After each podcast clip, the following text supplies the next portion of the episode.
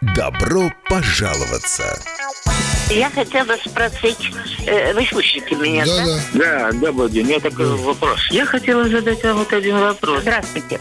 Я по такому поводу... Каждый понедельник. По сути вашего вопроса, первое, Пожалуйста, да, ответьте на вопрос, почему такой закон принят? это уже не соблюдение строительных нормативов. В 10 утра. Добрый. Господин Сидорко, не могли бы вы э, разъяснить проблему проверки счетчиков? Здрасте, вот вопрос такой. У нас два подвала идут параллельно, да?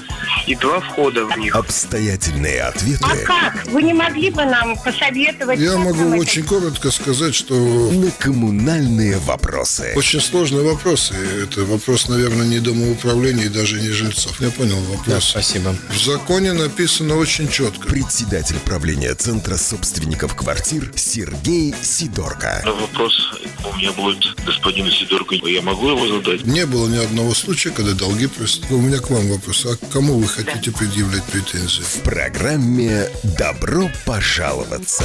Ну, таков наш закон. Всем доброго дня. Начинается программа «Добро пожаловаться». Как всегда, ваши вопросы нашим уважаемым экспертам можно задавать по телефонам 67 212 93 9, 67 213 93 9 или пишите нам в WhatsApp 230 6191 230 6191. На вопросы ваши будут отвечать председатель правления товарищества Центра консультации собственников квартир и председатель кооператива БАКа-2 Сергей Сидорко. Здравствуйте. Доброе утро. И эксперт с опытом организации руководства частных и муниципальных домоуправлений, в том числе РНП Айвар Гонтарев. Мы, э, наверное, начнем с того, что будем э, оз- оз- озвучим вот вопросы, которые пришли к нам уже после передачи. Мы не успели, э, ну, понятно, на них ответить, потому что они пришли уже после того, как программа закончилась. Э, Пишут следующее. Здравствуйте, уважаемое радио, гости э, и ведущие передачи «Добро пожаловаться». Получил счет за обслуживание квартиры. У меня вопрос, который управляющая компания Selectum Home игнорирует Почему плата за отопление и подогрев воды в нашем доме рассчитываются из общей площади квартиры за минусом площади лоджии, а циркуляция той же горячей воды, потери тепла и воды рассчитываются из общей, то есть плюс площадь лоджии? Логика начисления платы за коммунальные услуги я не понимаю. Вот человек интересуется. Ну, скажем так, э, плата за тепло, за отопление, она идет с, внут- со- с внутренней площади квартиры.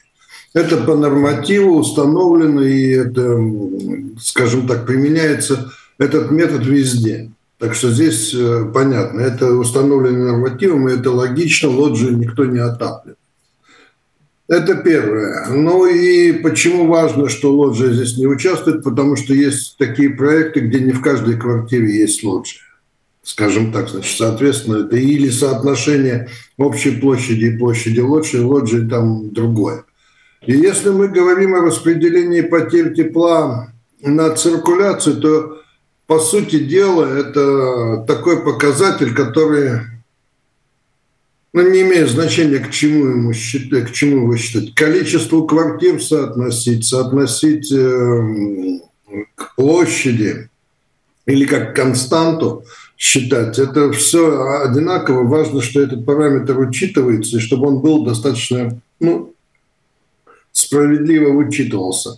Я могу ответить так. Вообще, каким образом распределять эти потери на горячую воду, это вопрос исключительно компетенции собрания собственников квартир. Если собственники квартир между собой не могут договориться о каком-либо варианте, то управляющий обязан применять правило 524 Кабинета министров, где оговорены варианты, как распределяются эти потери. Ну и там-то, там уже управляющий, если собственники сами не решили, он волен выбирать один из там четырех вариантов предусмотренных. Они все, они, я могу сказать, тогда логики нет, там есть э, варианты, как нужно считать. Все. Вариант один по площади, второй пропорционально количеству квартир, третий как э, константную плату с каждой квартиры. Ну да, потому что ну, вы уже ответили практически на второй вопрос, да, почему потери тепла рассчитываются исходя из площади, потери воды из, от площади квартиры или от количества э, проживающих или задекларированных персон. Вот люди тоже не могут как бы понять, потому что в трехкомнатной квартире может проживать один человек, в двухкомнатной четыре, и вот вопросы, кто вот сколько производит и э, потребляет, потому что вот э, получается, что один человек платит больше, чем за четверо.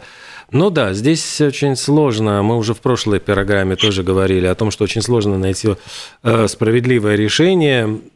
То есть здесь, наверное, нужно только договариваться. Это общее собрание квартир решает. Собирайте. Дело в том, что, Олег, извините, да. я еще раз подчеркну. Есть эта разница, она объективная. Есть эти потери, они объективные. И от них никуда не деться. Дело управляющего их распределить между собственниками и чтобы деньги не были потеряны. Чтобы счет был, поставщика был оплачен полностью. Каким образом делить? Это вопрос собственников квартир. Это не вопрос справедливости, это вопрос выбора одного из трех или четырех принципов, которые предусмотрены в нормативных документах. Выбирайте тот, который вам наиболее удобен. Угу. Еще, вот я не помню, мы отвеч... успели ответить или нет в прошлый раз. Можем ли мы, набрав свыше 50% голосов, решить, что весь перерасход воды свыше 20% распределяется на тех, кто не сдал вовремя счетчики? Мы отвечали, угу. Есть эм, в правилах Кабинета министров ограничение, что нельзя выставлять больше, чем физиологическая норма. В Риге физиологическая норма на одного человека зарегистрирована, но ну, на одного человека считается 6 там, с копейками кубов. То есть 6 там, сколько такое, 6 кубических метров и плюс какие-то литры. Эту норму опубликовала Рига Суденс. Ее придерживаются. То есть, э, в принципе, правила Кабинета министров – предлагают рассчитывать следующим образом. Для людей, которые нарушают правила там, отчетности или учета по счетчикам, на каждого зарегистрированного в квартире начислять 6 кубов, 6 кубических метров, при этом не определено, сколько из них горящие, сколько холодные. Это первая конфликтная ситуация. Ну и Вторая, там, может быть, а что делать, если в квартире никто не зарегистрирован? Тогда как? Ну, вот здесь, вот, здесь это нечеткие правила. Угу. Это правила нечеткие. Рекомендации есть, вроде как людей защищают, на самом деле не очень. 67212-93-9. Принимаем звонок из прямого эфира. Здравствуйте. Доброе утро. Как рассчитывается подогрев воды? Потому что каждый месяц разная сумма. Спасибо. Ну, по идее, подогрев воды не должен быть э, как, э, сильно отличаться, за исключением одного момента. Если у вас не стоят приборы учета энергии, которые уходят чисто на подогрев воды. Вообще-то подогрев воды рассчитывается либо по теоретической формуле, там очень легко можно посчитать, сколько нужно энергии для того, чтобы подогреть один кубический метр ну, скажем, до заданной температуры. Это формулы, они простые, и по ним можно считать. Второе, как на практике обычно действуем так. Берем потребление, сколько тепла уходит на подогрев воды в летний период, особенно это берем, особенно актуально здесь май и сентябрь. Почему? Потому что уже тепло, но люди еще не уехали на дачи, не разбежались никуда по отпускам. Поэтому довольно объективное среднее потребление и счетчики тепла показывают, сколько тепловой энергии. И это потом экстраполируется на все остальные месяцы. То есть таким образом экспериментально можно учитывать, сколько тепла нужно. Но в принципе эта сумма не должна сильно колебаться. Это а, спрашивают нас, тут пришел еще один вопрос на WhatsApp 2306191. На крыше с мягкой кровлей приклеить горелкой лоскут рубероида 1 квадратный метр, чтобы отремонтировать дырку в крыше, чтобы не текла вода.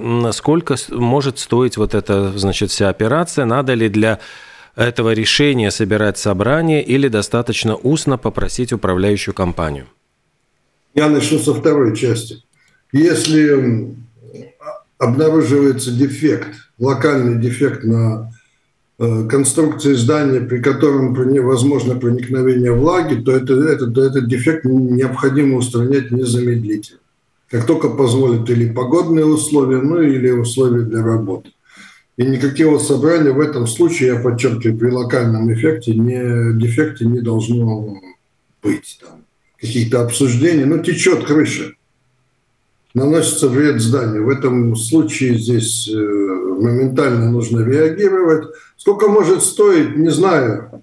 Разного, по-разному может быть, потому что дальше нужно смотреть, какие подготовительные работы для ремонта нужно провести, сложности и так далее. Ну, каких-то денег стоит. Но согласовывать с собранием это не надо. Значит, прислали еще уточняющие, говорят, что, значит, э, все-таки неправильно я интерпретировал вопрос в эфире по поводу циркуляции воды. Значит, ну, зачитываю как, еще раз зачитываю как есть. Значит, вопрос, почему игнорирует плата за отопление и подогрев воды э, рассчитывается из общей площади квартиры за минусом площади лоджии, а циркуляция той же горячей воды, потери тепла и воды рассчитываются из общей, то есть плюс площадь лоджии. Ну, вот сейчас я уже прочитал вот слово в слово, я не знаю. Олег, повторим то, что мы сказали. Как рассчитывается отопление, регулируется правилами 524 Кабинета министров, и там сказано жестко. Отопление по, по внутренней площади квартир. Все, точка. Там есть определение, единственный вариант, как можно распределять тепловую энергию за отопление. За циркуляцию в тех же правилах есть несколько вариантов. Мы их перечислили. Поэтому в данном случае, еще раз, если вас не устраивает тот вариант, который к вам применяется, сравните его с теми вариантами, что прописаны в правилах Кабинета министров, и на собрании утвердите другой вариант распределения этих потерь. Вот и все. Угу. Я вот, наверное, попрошу прокомментировать изменения, потому что в Латвии изменились правила установки дорожных знаков во дворах. И суть этих изменений в том, что э, теперь за установку знаков во внутренних дворах и организацию стояночных мест э, эту, э, эту установку нужно согласовывать не с госпредприятием Латвии Свалсцели, как было до сих пор, а с местными самоуправлениями. Ну и связывают это с перераспределением нагрузки, экономией ресурсов Латвии Свалсцели. Э, вот, и ну вот в чем теперь изменение? То есть понятно, что это департамент сообщения будет курировать, который эм, ну, будет привлекать новых сотрудников, будут проверять документацию общих собраний жильцов, даже, может быть, пересчитывать голоса за установку того или иного знака. Ну и э, Опять-таки, конечно, подчеркивается, что только э, дом может устанавливать знаки, ограничивающие только на той территории, которая принадлежит этому дому. То есть, если это территория вот в собственности этого собственников дома. А на публичных дворах, если это самоуправление, такие знаки, вот, ну вот как тогда? Как вообще? Ну вот здесь очень трудно что-либо прокомментировать, потому что первая фраза, которая была при этом изменении постановления, о том, что эти правила регулируют правила установки знаков на землях самоуправления. Тут вопрос такой, а что такое земля самоуправления? То есть, если это публичные стоянки, то зачем это надо было делать, зачем целый грузить департамент? Ставьте знаки в соответствии с общими правилами. Если у меня земля приватная, то есть если земля приватизирована вместе с домом, а большинство домов в Латвии так приватизировано. То есть там, где была при, прилегающая территория, была, она была, принадлежала самоуправлению, она отдавалась на приватизацию вместе с домом, то там, э, независимо от согласования, решения принимают собственники квартир. Поэтому как-то трудно понять, что они сейчас будут делать. Они, их аргументация такая, что она справедливая, что район, микрорайоны порваны сейчас на лоскутки, и там кому-то густо, а кому-то пусто со стоянкой. Это вызвано еще и тем, что когда строились дома, то стояночные места резервировались на группу домов, где-то ну, выделялась площадочка там по тем нормам, понятно, недостаточно но выделялось на группу домов. Сейчас эти, это все перераспределилось. Как это будет работать, очень трудно сказать. Но хотят они более тщательно проверять протоколы собрания. А Но что зачем там? это надо, тоже вопрос такой большой, потому что сейчас все голосование, ну перенесите его, уберите нагрузку с департамента.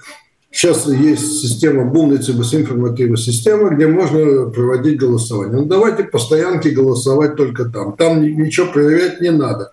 Там чужой проголосовать не сможет.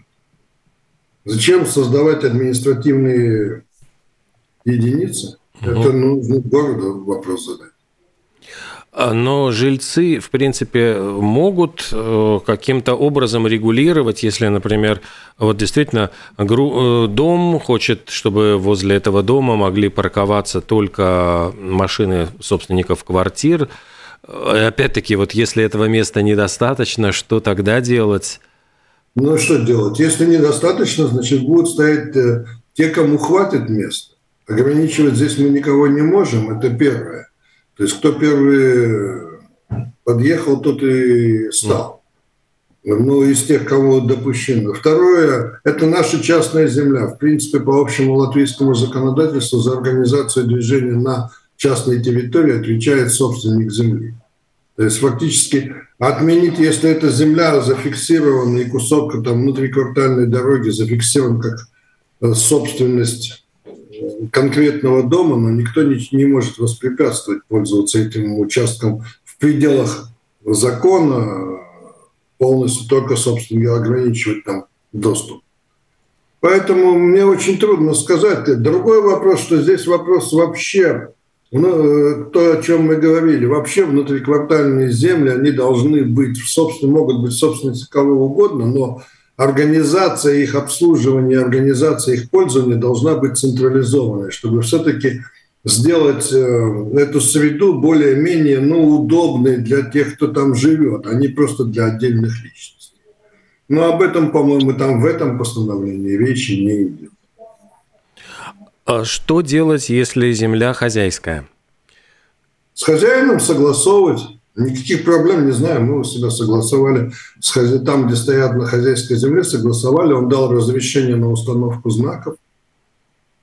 И все. Ну, то есть, э, как правило, здесь не бывает каких-то ситуаций конфликта. То есть, ну... Если отношения с хозяином нормальные, если хозяин ну, контактирует, потому что у нас есть так называемые земельные бароны, которые немножко по-другому себя ведут. Ну, у меня практика э, работы с э, конкретными людьми, которые владеют землей. Ну, с ними оказалось, что можно адекватно договориться. А если вот в каких случаях может возникнуть конфликтная ситуация, если, эм, скажем, все места вот на парковках заняты, э, чтобы под, могли туда подъехать к дому скорая помощь, пожарные, полиция, там вывоз мусора, все остальные вот какие возможности? Вы знаете, конфликтных ситуаций не знаю, знаю так, что народ наш мудрый, Поэтому он пихает машины, не глядя на то, что надо подъехать, не надо подъехать. Поэтому приходится ставить увеличенное количество знаков. Уже надо предвидеть сразу, что если ты не ограничишь подъезд к, э, и стоянку вокруг э, площадки для мусора, то ее точно заставят. Если там еще какие-то вот узкие места такие есть, то приходится ставить дополнительные знаки. Угу. Иначе заставят. Э, пришел еще один вопрос, это все вот по поводу циркуляции воды. Плата за циркуляцию горячей воды зимой не применяется во многих домах вообще. В нашем же доме применяется. Есть ли единые правила применения этой графы в счете? Единые правила есть, я о них говорил, это правило 524. То, что не применяется э, зимой, но весьма странно, потому что, еще раз повторюсь, Система циркуляции горячей воды – это второй контур отопления в нашем здании. И не учитывать теплопотери через контур отопления, ну, крайне нелогично. А почему не учитывается? Вопрос, почему не учитывается? Это есть это регулируется, но не учитывается. Значит, вы платите на, на самом деле за тепло больше, потому что эта сумма за циркуляцию – это не отдельная какая-то сумма, это одна из составляющих счета за тепло. И, ну, значит, большая нагрузка на, на отопление. Ну, то Ничего есть... другого это не дает. Все равно вы заплатите столько, э, столько, сколько стоит общее тепло в доме. То есть никаких подарков, условно говоря, что кто-то добрый дядя будет платить за циркуляцию горячей воды зимой? Нет, нет. в дом втекает, попадает определенное количество тепла, и это тепло должно быть оплачено. А дальше уже вот эта циркуляция, подогрев горячей воды, отопление – это уже вопрос о том, как разделить это общее количество тепла, поступившее в дом, по соответствующим ну, направлениям. Угу. Ну, я надеюсь, что мы ответили на вопрос нашего слушателя, потому что, э, в самом деле, тут, э, скорее всего, он не понял, он, ему показалось, что из-за того, что не отмечено в счете было где-нибудь, не выделено в отдельную строку. А, ну что же, вот мне кажется, мы так вот на все основные вопросы э, ответили. А, была еще одна тема с прошлых программ, которую вот мы не успели обсудить. Вот если мы говорим про аренду квартиры, э, вот э, многие же сдают квартиру как бы не особенно это все афишируя, и понятно, что возникают всегда вот вопросы, кто живет в квартире, кто собственник квартиры, и вот эти люди, э, они просто гостят, например, или это какие-то арендаторы с, со стороны. Вот э, каким, если делать все по закону, каким образом нужно э, оформлять вот эту аренду квартиры, что дает вот договор аренды, где его нужно регистрировать, каким образом платить налоги и что полу- дает государство взамен того, что собирает с вас налоги? Это Айвер ответит полностью. По налогам там очень просто. Сдав квартиру, лучше всего тогда регистрироваться как э, так называемый фиксированный налог – он здесь 10% от дохода. Здесь нужно быть внимательным, так как э, с точки зрения налоговой, если квартплата, в том числе за коммунальные услуги, будет проходить э, через э, того, кто сдает, и э, тот, тот, кто снимает, будет платить через его счет, в том числе э, коммунальные услуги, с точки зрения налоговой, это тоже ваш доход. То есть э, с тех денег, которые арендатор будет платить вам за коммуналку, вам, как владельцу, тоже придется платить 10%. 10%. Ну вот так налоговый вас воспринимает эти отношения. Из этого лучше, чтобы арендатор э, сам непосредственно оплачивал э, счет по коммуналке, это про, прописать в договоре, да, что он, он, он это платит, и э, вы как владелец квартиры следите за тем, чтобы вот квартплата была оплачена. Здесь мы тоже получаем, как Дом правы, просьбе от э, владельцев квартир, можно ли в, систем, в системах э, баз данных вести два имейла, то есть это имейл владельца и имейл э, арендатора, да, чтобы все видели, сколько, сколько счет и велся какой-то сразу контроль о том, что кто оплачивает. Да. Так что вот так. А если вы забудете прорегистрировать, да, тогда велика вероятность того, что к вам а, рано или поздно про это узнает налоговая. Они работают а, по всяким методам, в том, в том числе методично, именно по владельцам квартиры. Они смотрят, а, сколько, скажем так, выборочно, сколько кого квартир, Значит, если у вас больше одной квартиры, значит, есть вероятность, что вы э, сдаете, запрашивает информацию Дом правов про то, откуда получаются деньги, и таким образом они получают информацию, в том числе таким образом они получают информацию, что квартира сдана. И тогда вы можете попасть на очень большие неприятности. Да? Как угу. тогда общий налог уже не 10%, а 20%, если я не ошибаюсь, может быть даже 20-25, но налоговая по закону вам может умножить это в размере штрафа, это будет на три раза больше. Mm-hmm. Да, так что с этими вопросами шутить э, не надо. я считаю, что 10% это справедливая ставка. Лучше заплатить 10% и спать спокойно, как э, получить риск э, вот такого штрафа от, от налоговой.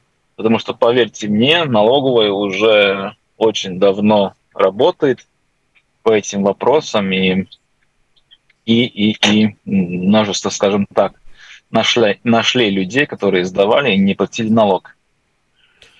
Так что вот такая информация. Угу. А э, что дает взамен вот государство, что все-таки вот еще Ничего. обеспечивает этот э, договор? То есть, Ничего. Да? Ничего. Возможность спать спокойно. Это то же самое, как и бизнес, любой бизнес. Предпринимательская деятельность, сдача квартиры – это же предпринимательская деятельность. Что дает государство взамен? Возможность работать. Ну, скажем, э, ну, я, я имею в виду какие-то конфликтные ситуации с жильцом, э, когда ну, там, не знаю... Олег, тогда надо разделить два вопроса. Есть вопрос такой, есть вопрос права и обязанности собственника квартиры, и собственник квартиры может использовать свою собственность э, в любом варианте, который не запрещен законом, в том числе и сдавать в аренду. И есть совершенно отдельное законодательство который регулирует арендные отношения. Где там прописывается, как сдается в аренду, как налоговая там часть и как э, потом рассматриваются претензии. Это совершенно отдельная вещь. Ну, я к тому, что вот, скажем, бабушка, которая там э, пустила жильца в квартиру, э, может быть, она не особенно разбирается во всех этих тонкостях. Вот что ей дает ли какую-то защиту государство, вот если у нее есть договор с арендатором и какие-то вот конфликтные ситуации, которые легче ей разрешить именно с договором на руках? Ну, насколько я помню... Нет, ну как? Да, да, давай. Ну нет, ну, здесь нужно раз, раз, различить. Есть отношения квартировладелец и арендатор. Угу. Это одни, эти, это одни отношения, скажем так, между вами заключен договор или нет. Э, это в рамках этих отношений. И это значит просто то, что вы в случае чего-то сможете изыскать эти деньги или нет. Uh-huh. Да, а второй вопрос это налогообложение, это совсем другой вопрос. Здесь государство только, только скажем uh-huh. так, вопрос, сколько какую налоговую ставку с вас запросит государство. Вот и все.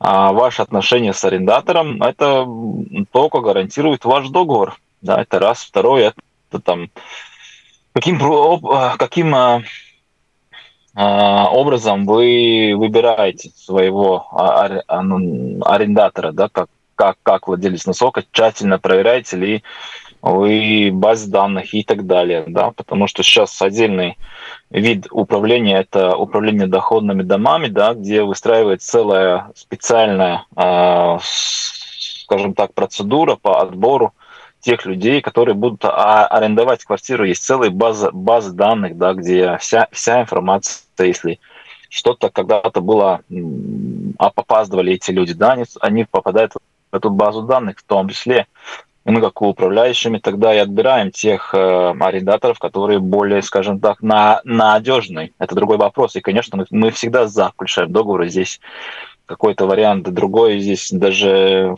ну, не постоит. Из этого, ну, как? Ну, всегда будут люди, которые будут сдавать, вот бабушки, которые будут сдавать, ну, вот так квартиры. Ну, будем честны. Всегда они будут, да, да. Ну, к бабушке ли придет налоговая? Ну, скорее всего, нет, если не поступит какой-то четкий сигнал о том, что вот там что-то где-то сдается. А, ну. Как потом вопрос, как потом бабушке взыскать этот долг? Да, ну, это только единственный вариант, это четко следить за, за, за оплатой, да, и чтобы не, не, не получалось какого-то рода долги. Здесь бабушке можно посоветовать, чтобы, скажем так, чтобы она взяла, как обычно это бывает э, в рынке аренды, залогу в размере одной, одного месячной платы. И плюс, чтобы арендная плата шла вперед, скажем так, так вот в текущем месяце, чтобы а, арендатор ей платил вперед. Если не заплатил, ну тогда а, как бы прощаться. Да? Ну, вот для бабушек это единственный совет. Да, там. Mm. А, ну, регистрировать договор или нет, это, ну, мы знаем, что это нужно регистрировать, да, но мы не можем простоять за тем, чтобы каждый его прорегистрировал, скажем так. Ну, на самом деле, насколько я понимаю, в новом законодательстве, которое там все пытаются принять по поводу новый закон об аренде жилья, там прописывается, что если ты зарегистрировал договор аренды в земельной книге, то тогда государство обеспечит тебя хотя бы юридическим, ну, суде, суде, судебным обеспечением в случае спора. Если договор не будет зарегистрирован, то тогда это дело такое, не рассматриваемое со стороны государства. Все-таки наличие договора позволяет потом рассматривать претензии. Ведь есть же масса вещей, насколько я знаю по практике, когда не очень порядочные арендаторы уходят с квартиры, они могут забрать и имущество, которое там есть. Ну, всякие, всякие вещи там случаются. Поэтому наличие договора, оно позволяет хотя бы, ну, дает шанс на то, что ты будешь э, в какой-то степени государство постарается твои интересы защитить. Это первое. Второе, ну, сложно без договора вообще работать. Потому что ты пускаешь просто на свою территорию человека, ну, без ничего. Вот он пришел и ушел. Что он там сделал, никто не знает.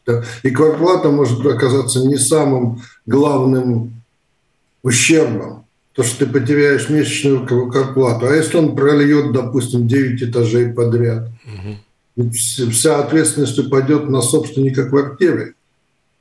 Ну и тут, э, поэтому на самом деле, наверное, нужно заключать договора и нечего там выдумывать.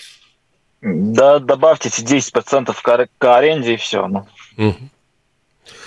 Ну что же, а, еще тут пришел такой вопрос, а, ну, чисто личный. Можно ли господину Сидорко задать вопрос вне эфира или встретиться с ним для консультации? Как это можно, можно осуществить?